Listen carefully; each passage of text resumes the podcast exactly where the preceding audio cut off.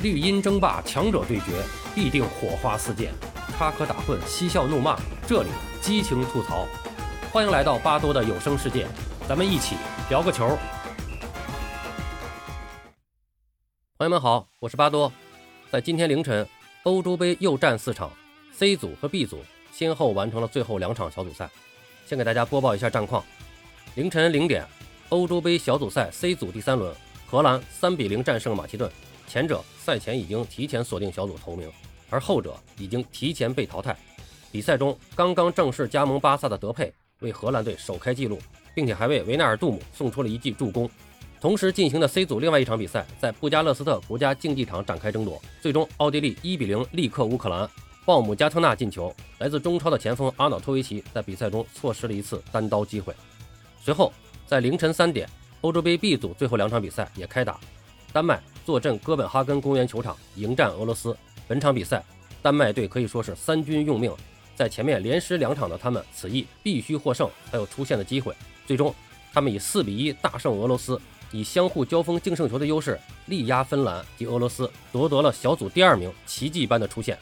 B 组的另外一场比赛在圣彼得堡球场展开争夺，比利时二比零轻取芬兰。赫拉德斯基自摆乌龙，德布劳内助攻卢卡库进球，比利时三战全胜夺得头名出线，芬兰获得小组第三。至此，欧洲杯中六个小组有三个已经完成了小组赛。我们来看一下已经出现球队的情况。虽然只是一半小组完成了比赛，但是由于涉及四个成绩最优的小组第三可以晋级，实际上目前已经锁定出线的有十一支球队了，剩下的比赛只有五个出线名额了。已经出现的球队中。A 组的前两名意大利和威尔士，B 组的前两名比利时和丹麦，C 组的前两名荷兰和奥地利。由于出现了两个三分的小组第三名，芬兰和乌克兰，导致其他小组也有不少球队躺着出现了。比如，目前小组赛已经取得四分的瑞士、英格兰、捷克、瑞典以及法国都已经确定出线。那么总共就是十一支球队。目前可以确定的八分之一决赛对阵有两场。A 组头名意大利对 C 组的第二名奥地利，B 组第二名丹麦对 A 组的第二名威尔士。好了，比赛的情况大概就这些。再说说这几场比赛值得关注的几个点。先说荷兰，此役德佩过去十场为荷兰队出战的比赛中，在其中九场里都有进球或助攻，总共九球四助，已然是橙衣军团的绝对大腿。同时，今天的比赛获胜后，荷兰成为欧洲杯历史上。首支曾经三次小组赛全胜的球队，这也是荷兰队在2008年以来首次进入欧洲杯淘汰赛。上届荷兰队缺席了，而12年小组赛是三负出局。荷兰队首次大赛小组赛全胜是在2000年欧洲杯，此后2008年欧洲杯、2010年世界杯、2014年世界杯也都是小组赛全胜，其中夺得了一次亚军、两次季军，最差也是打进八强。但是没有获得过一次冠军，而且他们唯一的一次大赛冠军是一九八八年的欧洲杯冠军，小组赛恰恰是两胜一负。怎么样？是不是又一次佐证了巴多昨天的观点呢？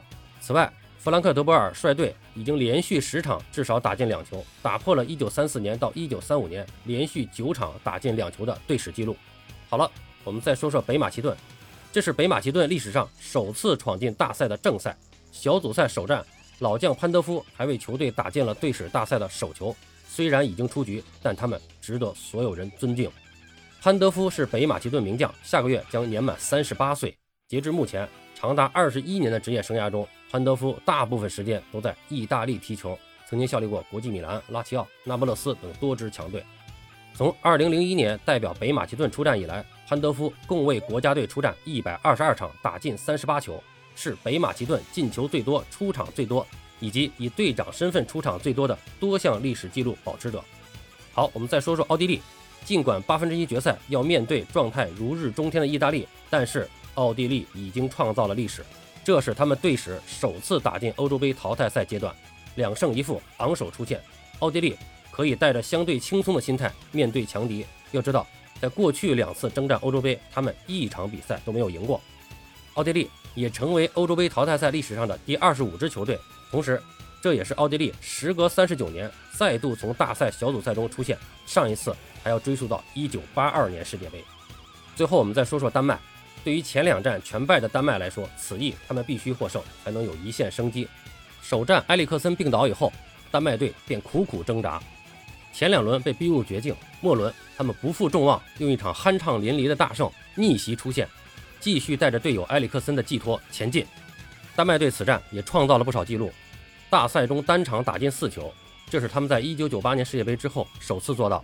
上一次在欧洲杯中单场进四球，更是要追溯到1984年。小组赛前两战全部败北，但最后却能够晋级淘汰赛，这是欧洲杯历史上首次有球队做到。